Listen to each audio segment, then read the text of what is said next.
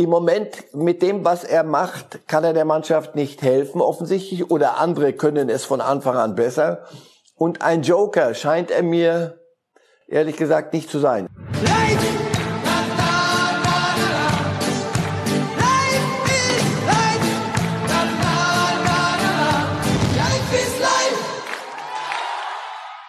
Das ist Deutschland seit Samstagabend. Die EM-Begeisterung ist wieder da.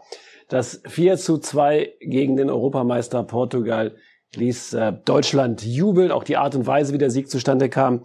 20 Millionen haben es gesehen. Herzlich willkommen, Marcel Reif, zu Ihrem Fußballtalk. Reif ist live. Wir sind hier wieder zusammen, wenn auch heute nur zusammengeschaltet. Das hatte flugtechnische Probleme. Wie muss man sich vorstellen, wenn Deutschland 4 zu 2 gegen Portugal gewinnt und äh, Marcel Reif sitzt zu Hause auf der Couch? Springen Sie jubelnd auf, machen sich Notizen? Wie erleben Sie ein solches Spiel? Notizen, äh, nein, noch noch kann ich speichern die die Emotion. Nein, ich ich habe mich gefreut, wie jeder andere auch, denke ich. Ähm, also erstmal guckst du, wie läuft denn so das Spiel und und dann so dieses rumanalysieren im Kopf und dann auf einmal sagst du, komm, guck doch mal, einfach lass doch mal laufen, guck mal, was die da veranstalten. Und das hatte wieder eine Leichtigkeit, das hatte, das war Fußball.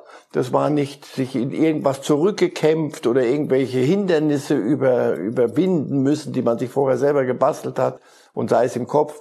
Nein, nein, das war neben allem, was, was man erkennt und dann analysiert, einfach pure Freude mal wieder. Ich glaube, so ging es äh, nahezu allen, die es gesehen haben. Wir starten heute so, wie wir meistens die Sendung aufhören, mit dem Held des Tages. Ja, und bei der Frage, wer war es denn jetzt der Held des Tages, da gibt's, glaube ich, nur eine Antwort. Robin Gosens, unser Newcomer, der ein Tor geschossen hat, quasi ein Eigentor den Portugiesen äh, aufgedrückt hat, der linke Powermann in der deutschen Mannschaft. Marcel Reif, wann haben Sie den Namen Gosens zum ersten Mal gehört? Die Wahrheit ist, dass er mir richtig aufgefallen. Ich wusste, da spielt einer, äh, der war ja schon öfter mal dann im Gespräch, spielt einer in Bergamo. So, Bergamo war auch nicht immer der Nabel der Fußballwelt, hat sich so erst in den letzten zwei, drei Jahren eigentlich parallel mit ihm, liegt nicht nur an ihm, aber auch ein bisschen sicher an ihm. Aufgefallen ist er mir in dieser furchtbaren Corona-Zeit und wir erinnern uns äh, traurig, äh, Bergamo war der erste, das klingt so läppisch, Hotspot also wir erinnern uns noch, äh, als wie ich jedenfalls, als nachts diese Militärlastwagen Tote abtransportiert haben, weil sie in, in Bergamo nicht mehr beerdigt werden konnten. Das waren fürchterliche Bilder und, und Gosens war dort in totalem Lockdown. Also er wusste mehrere Wochen nicht, konnte das Haus nicht verlassen und wurde hin und wieder, weil sich Fernsehsender daran erinnert, Mensch, er ist doch, der lebt unter Grusens, heißt er doch, glaube ich. Der kommt, können wir doch mal zu dem schalten. Und das hat man dann gemacht und dann hat dieser junge Mann sehr kluge Dinge, sehr überlegt, nichts sensationsheischendes, nichts, guck mal, ich bin hier ein kleiner Held und bin hier vor Ort, sondern sehr, sehr nachdenklich, sehr intelligent von sich gegeben. So, und dann hat er angefangen, Nationalmannschaft zu spielen. Da dachte man, ja, gut, also wir haben halt keine Generation von Außenspielern. Also zumindest von da hinten nicht her. So, und siehe da, wir haben uns alle getäuscht und das ist gut so. Gosens ist nicht nur ein toller Fußballer, sondern auch ein sehr guter Typ. Wie Sie schon sagten, während der Corona-Zeit in Bergamo, in dem Hotspot, hat er sehr reflektierte Sachen gesagt. Er hat auch sehr emotional berichtet, wie es da zugegangen ist in dieser schrecklichen Zeit. Aber er kann natürlich auch sehr befreit jubeln. Und dann gucken wir mal ganz kurz, was er denn nach seiner Superleistung so gesagt hat. Emotionales Gefühlschaos auf jeden Fall. Also unbe unbeschreiblich. Äh, mehr als einer, äh, mehr als einer ist mir da auf jeden Fall abgegangen. Ja, da ist ihm einer abgegangen. er ist der klassische Quereinsteiger des deutschen Fußballs, wie ihn in, vielleicht in der Form selten bis nie gegeben hat. Er hat am Niederrhein in Elten und Emmerich, da wo er herkommt, gespielt. Er hat ja auch neben der deutschen die holländische Staatsbürgerschaft, ist dann nach Holland gewechselt, hat in äh, Vitesse Arnheim, das liegt ja kurz hinter der Grenze, also quasi nur einmal Gas geben von Emmerich aus gesehen, bei Vitesse Arnheim gespielt, beim FC Dordrecht in der zweiten Liga, in Almelo und ist dann von dort für die lächerliche Summe von 1,17 Millionen Euro 2017 nach Bergamo gewechselt. Ist dieser etwas seltsame Karriereweg von Gosens quasi eine Backpfeife für den klassischen Weg im Fußball? Leistungszentrum, Bundesliga, Nationalmannschaft? Ja, ja, das habe ich schon gelesen. Das ist so jetzt der, der ganz kurze Sprung. Äh, lasst uns alle Nachwuchszentren abschaffen und lasst uns mal gucken, ob uns nicht wieder zwischen Almelo und Dortrecht nicht einer äh, vom Baum fällt. Äh, nein, das, das wäre wirklich zu, zu kurz gesprungen. In, in seinem Fall, und er selber sagt das ja auch, war es möglicherweise der einzig gangbare Weg. Er sagt, ich hätte es nie gepackt, wenn ich die ganzen äh, Nachwuchsmannschaften hätte in irgendeinem Profiklub durchlaufen müssen, weil das nicht meine Art war. Ich, hab, ich, ich hätte es nicht gepackt. Auf diese Art hat er es geschafft. Also, wir sind gut beraten, alle und im deutschen Fußball auch, bitte nicht jetzt äh, von einem Extrem ins andere zu fallen. Ausbilden kann nie schaden, aber Freiräume lassen, das haben wir doch erkannt. Mittelstürmer mal wieder finden, Außenspieler mal wieder finden, Linksverteidiger. Seit Jahren suchen wir Linksverteidiger. Wenn meine Söhne begabt genug gewesen wären, hätte ich gesagt, du bist jetzt Linksverteidiger und dann werde ich dein Manager und wir landen irgendwo bei höchsten Ehren. Also nein, bei ihm ist es gut gelaufen. Wie wir sehen, ein Spätstarter, ein Spätberufener.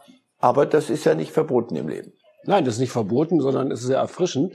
Ähm, er spielt immer noch in Bergamo. Sein Vertrag läuft bis 2023. Ähm, Bild berichtet heute, dass der AC Mailand und der FC Barcelona plötzlich auch diesen Gosens aus Emmerich entdeckt haben. Würden Sie sagen, er sollte jetzt zu einem großen Verein gehen oder vielleicht auf ein Angebot aus der Bundesliga warten oder Bergamo treu bleiben? Bergamo ist ein prima Club, da passieren tolle Dinge. Die sind, das ist kein arme Leute-Eckchen mehr. Das ist ein Provinzclub, der sich super gemacht hat zuletzt. Das wird er selber hoffentlich entscheiden. Und ich halte ihn für intelligent genug, dass ihm da nicht sechs äh, merkwürdige Berater dazwischen funken, sondern äh, ich glaube, äh, es, es, das ist so ein Typ, der weiß selber, so jetzt könnte ich den nächsten Schritt mal machen. Wenn es denn überhaupt sein muss. Vielleicht sagt er aber, Bergamo ist wunderschön. Also um den mache ich mir und seine Karriere überhaupt keine Sorgen. Das ist beruhigend zu wissen. Wir kommen nämlich zum zweiten Block, Gewinner und Verlierer nach den zwei deutschen Spieltagen. Wer ist denn für Sie neben Gosens ein Gewinner in der deutschen Mannschaft? Na, Toni Groß, dieser Nachwuchsmann, den äh, keiner mehr so richtig ernst nehmen oder viele nicht mehr ernst nehmen wollten. Doch, doch, das ist schon, das ist schon gut, wenn man solche Taktgeber in der, in der Mannschaft hat. Ginter gefällt mir gut, muss ich sagen, ist für mich einer der Gewinner, ist eine stabile Größe da hinten. Kimmich jetzt plötzlich wieder, hallo, auf rechts, äh, der Fluch der der guten Tat, mein Junge, so wird's nix mit der, mit der Sechs, äh, wenn du solche Leistungen abrufst wie am Wochenende. Also ich, ich sehe äh, bei denen, die gespielt haben, Harvard am Anfang gegen Frankreich war alles an, an Selbstbewusstsein, was ich bei ihm gesehen hatte und an, an Klarheit im Spiel, war plötzlich wieder weg. Jetzt gegen Portugal war es wieder der Harvard, den ich, äh, ich war ja dabei in Porto bei dem, beim Champions League Finale, so nach dem Spiel dachte ich, Mensch, der ist innerhalb von, von einer Stunde ist, ist der zum Mann geworden. Also so eine Brust. Und das war gegen Frankreich, ging das alles so ein bisschen wieder gemeinsam unter. Jetzt war das wieder Arbeit. Jetzt, jetzt weiß ich auch wieder, was die Idee ist mit der Position, die er da spielen soll. Also ich sehe bei denen, die auf den Platz gegangen sind, eigentlich keinen Loser. Worauf sie hinaus wollen, denke ich, werden sicher die sein, die, die nicht auf dem Platz stehen. Und das wird seine Gründe haben. Ja, klar. Das ist nämlich immer so, wo es Gewinner gibt, gibt es einen Verlierer in einem Kader von 26 Mann. Sané. Sané ist ja immer so der, das ewige Talent mit, mit 25 Jahren, von dem man sagt, der wird ein ganz großer, nur muss er mal irgendwann anfangen.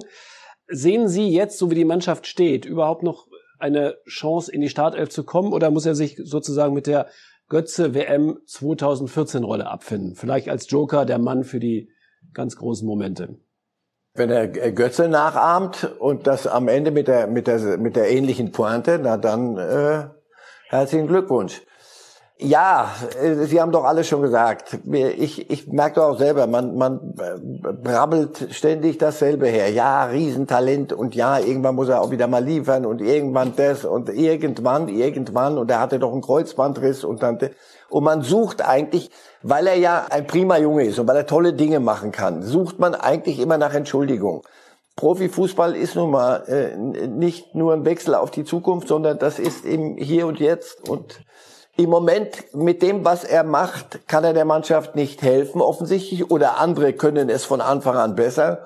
Und ein Joker scheint er mir ehrlich gesagt nicht zu sein. Er kommt rein und hat eigentlich zweimal überhaupt keinen Einfluss gehabt mehr aufs, aufs Spiel. Ähm, ja, das ist jetzt leider äh, die kleine Falle, in der er steckt. Er wird sich anbieten müssen und äh, ich wünsche es niemandem, aber die Erfahrung lehrt, so ein Turnier dauert ja manchmal zu lange fast.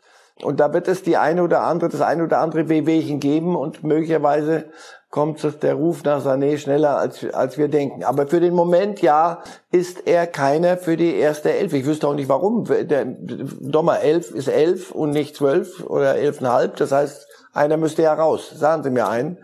Sehe ich keinen. Und genauso ist das für Timo Werner. Er hat eine bestimmte Art zu spielen, die will Löw im Moment so nicht. Mal sehen, was jetzt gegen Ungarn kommt.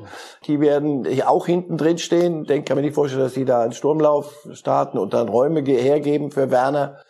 Ja, der ist halt schnell und gut und kann sich Chancen erarbeiten, aber wenn ein Gegner hinten rumsteht, dann fehlt ihm seine große Stärke. So, da haben wir die zwei auf die läuft glaube ich, im Moment hinaus. Süle, aber der, der weiß selber, dass er noch, dass er an seiner Fitness noch arbeiten muss. Danach ist er wieder ein Mann für da hinten, denke ich schon. Naja, und eine Frage haben wir doch noch.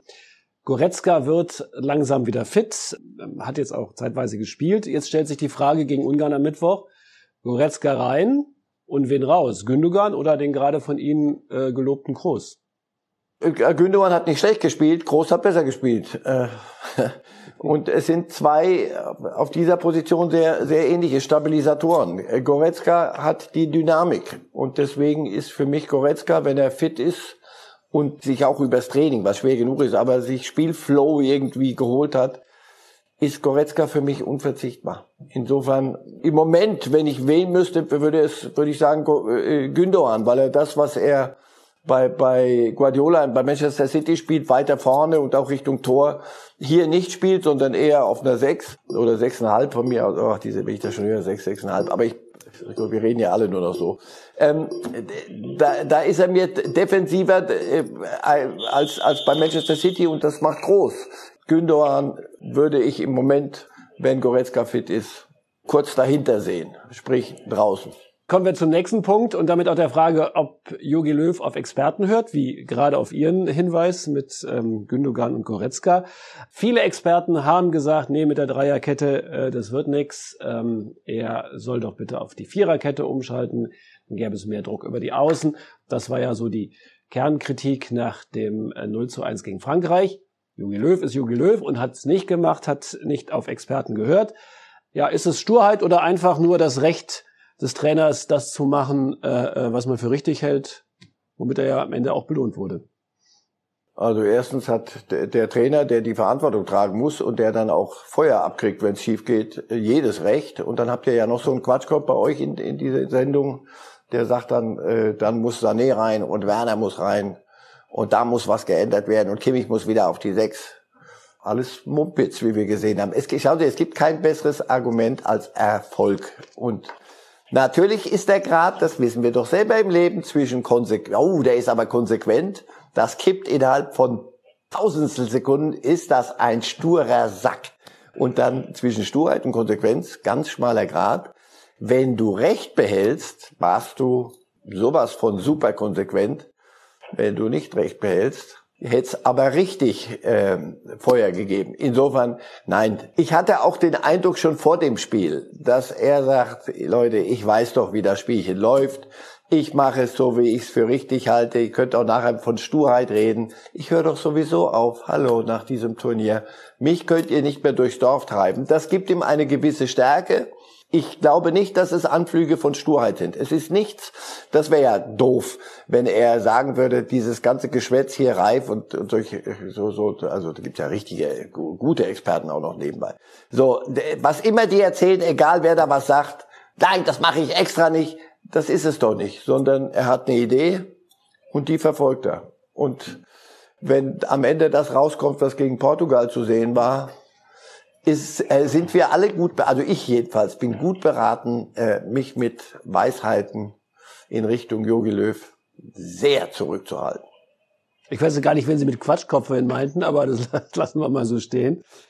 Trauen Sie eigentlich Yogi Löw zu, so von seiner Mentalität, von seinem, ähm, von seinem Charakter her, dass er jetzt sagt, ach nee, jetzt loben alle die Dreierkette. Ich halte aber aus taktischen Gründen, nicht aus äh, Sturheit oder aus äh, Häme, in diesem Fall jetzt gegen Ungarn, die Viererkette vielleicht doch wieder für sinnvoller. Dass er das, was jetzt alle wieder loben, einmal wieder umschmeißt weil ja keine Haltungsnoten verteilt werden, sondern weil eine Taktik und eine Grundeinstellung und Grundaufstellung dieses Spiel, also pass auf, nochmal ein Rückgriff. Dieses Spiel gegen Portugal war doch der, der schlagende Beweis dafür, dass sie sich irgendwelche Taktiken und irgendwelche Formationen an die Wand malen und sagen, so, jetzt wird so gespielt oder nein, das ist falsch, das muss so gespielt werden. Einstellung ist manchmal wichtiger als Aufstellung und als taktische Grundformation, sondern so wie es dann gespielt wird. Und so wie diese Mannschaft dieses, diese Dreier-Fünfer-Kette offensiv gespielt hat, mutig gespielt hat, ist das, da hat ja Löw, das hat er ja vor dem Turnier mehrfach gesagt, ist das keine defensive Geschichte und keine Sicherheitsgeschichte. Aber nochmal, Taktiken und Grundaufstellung richten sich ja auch ein bisschen nach dem Gegner. Und äh, und zwar nicht aus, aus Angst. Das, das wäre schlecht. Das war gegen Frankreich vielleicht ein bisschen auch, und da war, wird Löw seine Aktien auch drin gehabt haben. Äh, mir war das, der ganze Ansatz ein bisschen zu, zu wenig mutig. Gegen Portugal völlig das Gegenteil. Und jetzt gegen Ungarn. Also die deutsche Mannschaft ist klarer Favorit. Die Ungarn werden nicht versuchen, die Deutschen umzurennen, sondern sie werden kämpfen. So, jetzt wird es darum gehen, wer hält am besten da dagegen, kämpferisch. Und brauchen wir eine Dreier, eine Vierer, eine Fünferkette oder spielt man gegen die Ungarn möglicherweise doch mit einer Viererkette und tut noch einen Mann mehr ins Mittelfeld und setzt den Druck äh, noch, eine, noch ein bisschen höher gegen einen, und da machen wir uns nichts vor, spielerisch unterlegeneren, unterlegenen Gegner, der nicht die Qualität der Portugiesen hat, schon gar nicht der Franzosen. Also da unterschätzen wir alle dann Löw, wenn es so wäre, dass er sagt, nee, euch zeige ich es mal wieder mir ist gerade so danach, euch mal ein bisschen am Ring vorzuführen. Ich könnte manches verstehen, nachdem wie äh, er kritisiert wurde, aber das, das macht er nicht. Ich glaube, der ist sehr, sehr pragmatisch, zielorientiert auf dem Wege mit dieser Mannschaft, vielleicht mehr rauszuholen aus dieser EM, als wir vermutet haben. Ich wollte mit Ihnen eigentlich noch einen schnellen Blick aufs Achtelfinale werfen, was möglich ist. Wir, sind wir mal optimistisch, gehen wir davon aus, dass wir weiterkommen. Als Gruppenerster würde uns Schweiz, Finnland, möglicherweise äh, Österreich blühen. Das wäre einfacher Weg, oder? Als Schweizer werde ich da selbstverständlich widersprechen. Wäre lösbar. Äh, als Zweiter England. Mühsam, aber lösbar. Alles ist lösbar. Als Dritter wäre es denn Holland oder Belgien. Das wird denn mit dem lösbar schon etwas schwieriger. Deswegen äh, besser Zweiter werden nicht verboten und wird schwer, es zu verhindern. Also ich glaube Zweiter, weil ich glaube, die Franzosen werden es packen am Ende. Also Zweiter. Zweiter. Das ist eine gute Nachricht. Die beste Nachricht ist allerdings, dass wir Italien sehr wahrscheinlich vor dem Halbfinale gar nicht treffen würden. Und Italien ist auch jetzt ähm, das nächste Thema, das wir uns vornehmen wollen, neben den anderen Enttäuschungen oder äh, Erfolgsteams der EM. Ja, seit 30 Spielen ist Italien ungeschlagen, seit elf Spielen kein Gegentor mehr bekommen erleben wir ein Estate Italiana, einen italienischen Sommer mit Pokal. Auf Anhieb fällt mir so nichts ein, es spricht nichts dagegen. Und äh, Sie betonen das so, seit elf Spielen zu, äh, kein Gegentor. Das klingt ja so nach Chiellini, Bonucci, Catenaccio, alle unsere, unsere Floskeln und Klischees, die wir so hatten, alle abgenudelt. Nee, guckt euch das an, wie die, wie die spielen, was Mancini mit denen für den Fußball spielt. Ich hatte und ich, ich mag italienischen Fußball, ich mag die Italiener, ich mag das Land, laber, laber, laber, aber den Fußball habe ich zuweilen äh, mir nicht so gern angeguckt. Mittlerweile, ich kann mich lange nicht erinnern, so viel Spaß an einer italienischen Nationalmannschaft gehabt zu haben. Und man hat das Gefühl, da ist so eine, da ist nicht so der eine Weltstar oder der eine und gönnt der eine dem anderen nichts. Der Star ist hier der da. Äh, sieht gut aus, kann, konnte mal richtig gut kicken, kann es immer noch, ich habe den noch spielen gesehen mit Viali, die hießen die zwei Zwillinge. Das hat, war richtig guter, guter, gutes Gekicke. Und danach ging es so ein bisschen anders dahin. Also, was der mit dieser Mannschaft da gerade veranstaltet, gehört für mich zum Top-Favoriten. Top, top Guardiola-mäßig. Top, top Favoritenkreis. Gut, ich, eigentlich hatten wir ja vorher gesagt, Frankreich ist es, ähm, was Stars angeht, mit Mbappé, Pogba, Griezmann sind die eigentlich ja weitaus besser besetzt als Italien. Gegen Ungarn haben sie sich schwer getan, nicht richtig schlecht gespielt, hatten auch Chancen, aber am Ende nur eins zu eins. Ist das Rückschlag oder ist es einfach nur schlechter Tag gewesen für Frankreich? Für die anderen vielleicht gar nicht mal so gut, äh, weil das äh, werden sie aufarbeiten. Also dass sie, dass sie anders können, wissen wir doch. Das haben wir doch gerade erlebt, die deutsche Nationalmannschaft. Solche Tage gibt es. Ich kann mir nicht vorstellen, dass das jetzt die, die Götterdämmerung der Franzosen ist. Dazu sind die noch die Stars sehr jung noch, da geht noch viel. Also äh, die, die jetzt nach dem 1-1 abschreiben, nö, bitte nicht. Nö. Frankreich, Italien, Belgien, Holländer mal so ein bisschen überraschend. Und die deutsche Mannschaft. Das ist im Moment, das sind so die Chips, die man, auf die man setzen könnte. Jetzt habe ich das Gegenteil von Chips, auf die man setzen kann. Spanien, das ist bisher eine riesen Enttäuschung. Wie gesagt, ältere Menschen erinnern sich, die waren mal Europameister, Weltmeister, haben Deutschland übrigens noch 6-0 geschlagen vor gar nicht so langer Zeit. Jetzt sagt Kapitän Jordi Alba, wir sind am Arsch. Nur zwei Unentschieden gegen Schweden und Polen. Das ist nicht mehr das alte Spanien. Nein, und das könnte ja auch Pech gewesen sein, einmal oder eineinhalb Mal, aber das war's nicht, sondern ähm, die Art, wie sie spielen, das ist fast Rückfall in Tiki-Taka, das ist so, so, so behäbig und, und so wenig Dampf dahinter, das ist so, nee, nee, also Spanien habe ich aus dem Fokus, sorry, wie gesagt, weil ich, weil ich sehe, wie sie, wie sie spielen. Das ist längst entschlüsselt. Tiki-Taka war mal der, der Wahrheit letzter Schluss und das ist lange, lange entschlüsselt. Davon sind alle eigentlich weg. Und diese jungen Spanier, da sind ja einige Junge drin, weiß ich nicht, spielen es so wieder, als, als würden sie eine Zeitreise rückwärts machen. Trainer Luis Enrique hat auf den alten Ramos verzichtet. Ein Fehler. Ich meine, Jogi Löw hat auch einen alten oder zwei alte zurückgeholt. Ähm, wäre mit Ramos zumindest von der Power, von, vom Willen mehr drin für Spanien. Äh, möglich, aber ich weiß nicht, wie fit Ramos war nach seiner Verletzung. Also war es nur eine, eine sportliche Entscheidung oder war es eine medizinisch geratene oder vom, vom Fitnesszustand her geratene? Ja, Ramos ist, ist ja, der Real wird sich umgucken ohne Ramos.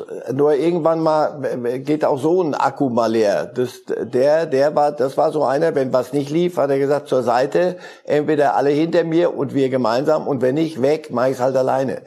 Das fehlt dieser Mannschaft. Ich sehe da auch keine Köpfe. Und er wäre einer. Noch ein Wort zur vielleicht größten Enttäuschung des Turniers bisher, die Türkei. Sonst eine Mannschaft, der man zumindest zutraut, das Achtelfinale zu erreichen, ist mit null Punkten ausgeschieden. Obwohl Präsident Erdogan in Baku ja sogar einmal auf der Tribüne saß. Das ist aber jetzt ein ganz tiefer Tiefpunkt für die Türkei.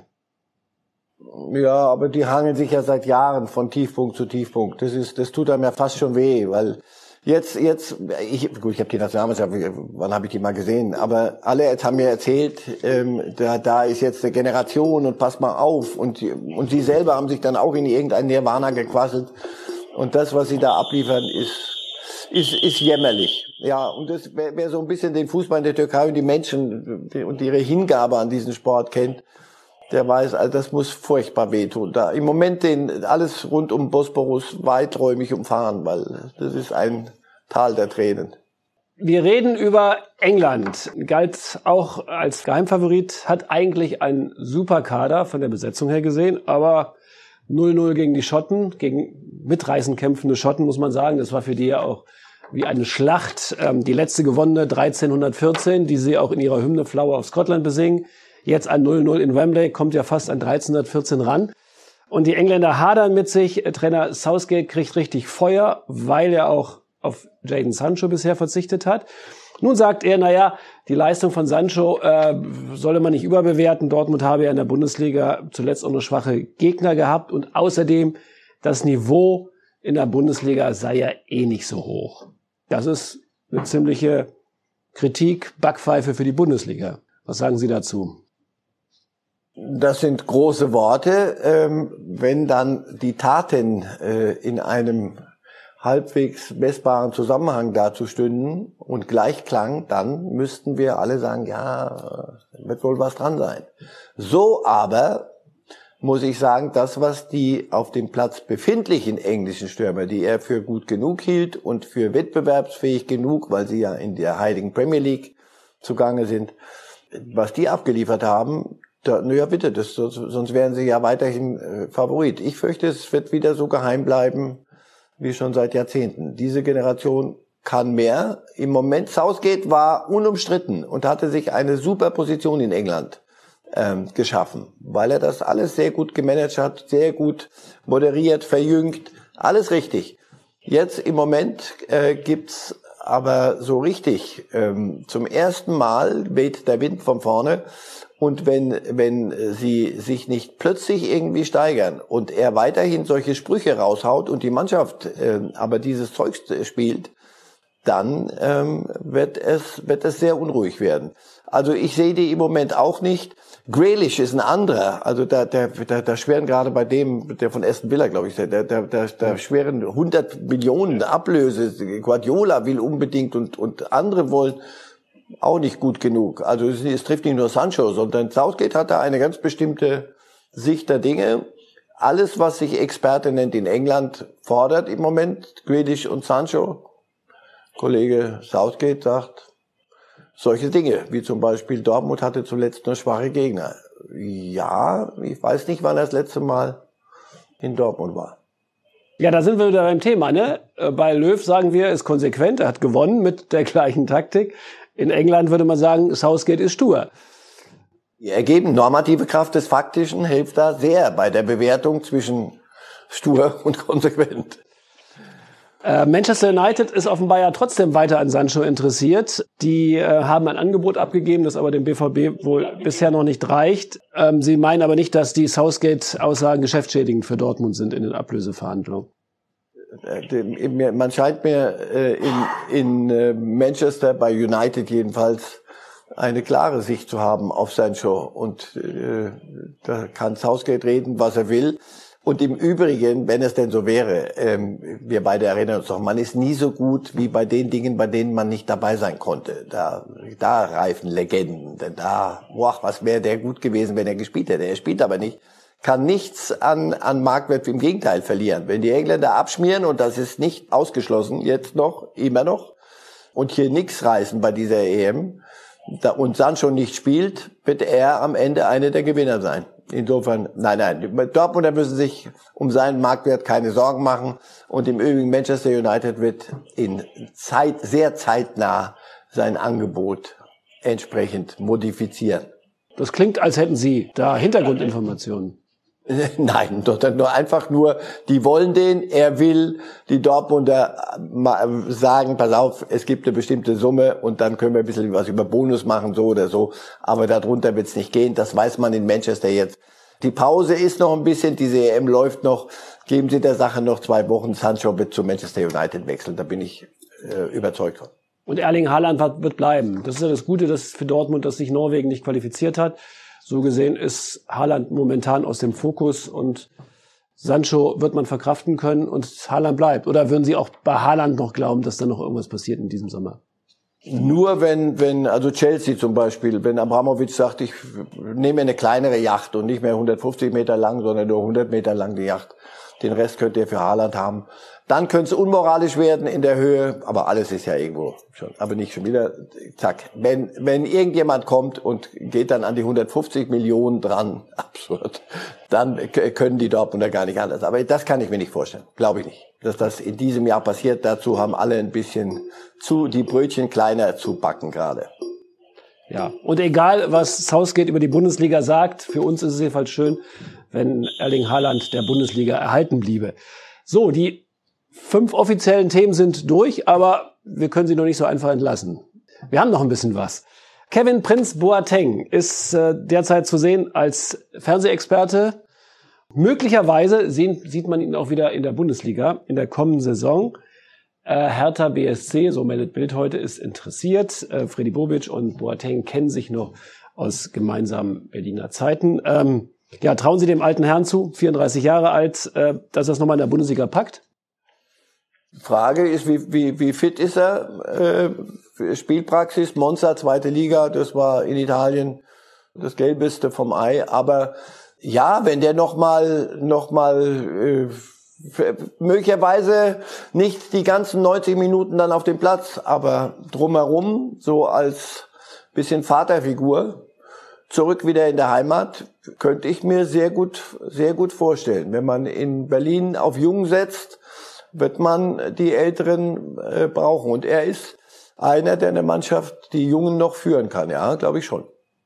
Und dann gibt's noch einen anderen Boateng, der auch noch keinen Verein hat. Äh, Jerome, aus Berliner Sicht gedacht. Ein bisschen Kohle ist ja noch in der Tasche, dank Lars Windhaus, dem Investor. Die Vereinigung der Boatengs in Berlin, ist es vorstellbar oder glauben Sie, dass Jerome noch bei einem höherwertigen Verein landen wird am Ende?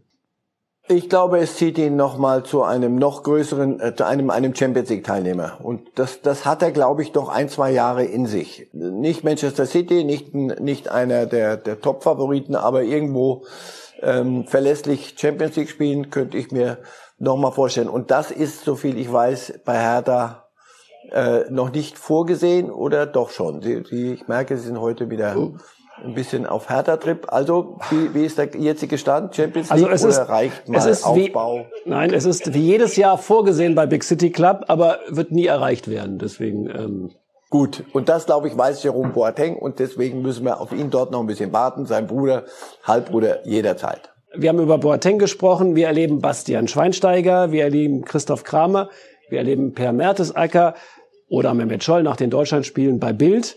Welcher TV-Experte überzeugt Sie am meisten? Ah, wir reden jetzt über Kollegen. Das haben wir doch schon ad acta gelegt vor vielen Jahren, Herr Straten. Aber jeder hat seine Stärken. Äh, jeder, seine beste Sendung wird jeder noch vor sich haben. Sie wissen, ich schätze jeden von denen. Ich schätze Bastian Schweinsteiger auf seine Art. Boateng macht das frisch. Ich finde, Kramer wird, wird gelobt und zu Recht. Und Mehmet Scholl ist Mehmet Scholl, den schätze ich ganz besonders. Von daher machen Sie sich Ihre Rangfolge. Von mir wird es dazu Gut. nichts geben, außer großes Wohlwollen. Das war quasi eine Bewerbung für den diplomatischen Dienst, die Antwort. In diesem Thema immer. gut beraten, gut äh, gefahren. Gut, dann versuche ich es mal äh, mit einem anderen Thema noch als letztes, wo ich vielleicht hoffe, dass da die Diplomatie nicht überhand nimmt. UEFA, da haben Sie doch schon mal Temperatur. Es gibt Überlegungen, und zwar sehr ernsthafte Überlegungen bei der UEFA, London und Wembley das Finale zu entziehen. Der Grund ist der, in England herrschen ähm, durch die sogenannte Delta-Variante des Coronavirus wieder strengere Vorschriften. Und England weigert sich bisher auch, die Quarantänevorschriften für ausländische Besucher aufzuheben. Die müssen erstmal ein paar Tage sich wegschließen, bevor sie wieder in die Öffentlichkeit dürfen. Das ist ein Problem für die UEFA, weil nämlich rund 2500 VIP-Gäste zum großen Teil Besitzer von Ehrenkarten, ähm, Vertreter von Sponsorenfirmen dann nicht zum Endspiel kommen. Die wollen sich ja nicht eine Woche wegschließen. Jetzt überlegt man also, statt ins strenge England äh, und nach Wembley zu gehen, äh, nach Budapest alles zu verlegen. Da haben wir gesehen, da ist das Stadion weit offen, da dürfen zumindest ungarisch Geimpfte rein, also einmal geimpft als ungarischer Staatsbürger, dann darfst du rein. Bei ausländischen Fans gibt es noch andere Regelungen. Ist das fair, England sozusagen für die Corona-Probleme, die sie immer noch oder wieder haben, zu bestrafen? Oder ist es pragmatisch zu sagen, dann gehen wir eben nach Budapest? Oh, da war jetzt eine Menge, eine Menge drin. Entziehen und solche Dinge. Die UEFA hat gar nichts zu entziehen, sondern Corona schreibt vor, was geht und was nicht geht. Und in England sagen sie ja nicht, äh, ihr, ihr müsst Quarantäne, äh, so, weil ihnen gerade so da ist und weil sie sagen, komm, lass uns mal ein bisschen Quarantäne machen, sondern weil die Delta-Variante offensichtlich fürchterlich anfängt zu wüten an bestimmten Stellen. Ich habe gerade gehört, Lissabon völlig abgesperrt, die Hauptstadt von Portugal, damit sich das nicht verbreitet. Also wir sind wieder an, an manchen Stellen wachen wir wieder auf plötzlich. Alle Jubelbilder und nicht alles immer Corona-konform, aber wir sind doch fast durchgeimpft, so alles macht alles auf. Solange sie handelt, weil sie so handeln muss, dann ist es okay wenn da andere Ideen dahinter sind und andere äh, Motivationen, dann wäre es ja, ist es auch verwerflich, finde ich. Aber wenn, wenn, wenn London nur das so geht und wenn man dann sagt, pass auf, dann, dann ist das, dann ge gehen wir nach Budapest. Äh, Istanbul sollte Champions League Finale schon zweimal äh, veranstalten, ging einmal nach Lissabon, einmal nach Porto, weil es unverantwortlich gewesen wäre. Also, es ist wieder mal Abwägung, Corona-Zeiten und über dem Ganzen steht, nicht irgendwelche Launen und irgendwelche äh, Ränkespielchen, sondern ganz einfach, du pass auf, was geht, geht und was nicht geht, geht nicht. Und dann muss man abwägen, ob das dann am Ende eine weise Entscheidung ist. Ich hoffe, es ist eine immer sachgerechte. Wenn die sachgerecht ist, kann man sie immer vertreten. Das wird dann dem einen oder anderen nicht gefallen, aber ich denke, das haben wir doch gelernt aus Corona. Anders kann man mit dieser Sache und äh, in diesen Zeiten nicht handeln. Das war ein gutes Schlusswort und ich glaube, da wird man nicht widersprechen können, Marcel Reif, obwohl ich Ihnen gerne widerspreche. In dem Fall geht's leider nicht. Vielen Dank, das war's für heute. Reif ist live. Die Sendung gibt's ähm, natürlich on demand, wenn Sie sie sehen wollen, wenn Sie sie nur hören wollen, dann als Podcast. An dieser Stelle geht's am Mittwoch weiter mit den letzten Informationen, natürlich zum Deutschlandspiel gegen Ungarn. Vielen Dank, bleiben Sie gesund, kommen Sie gut durch die Woche und tschüss. Light!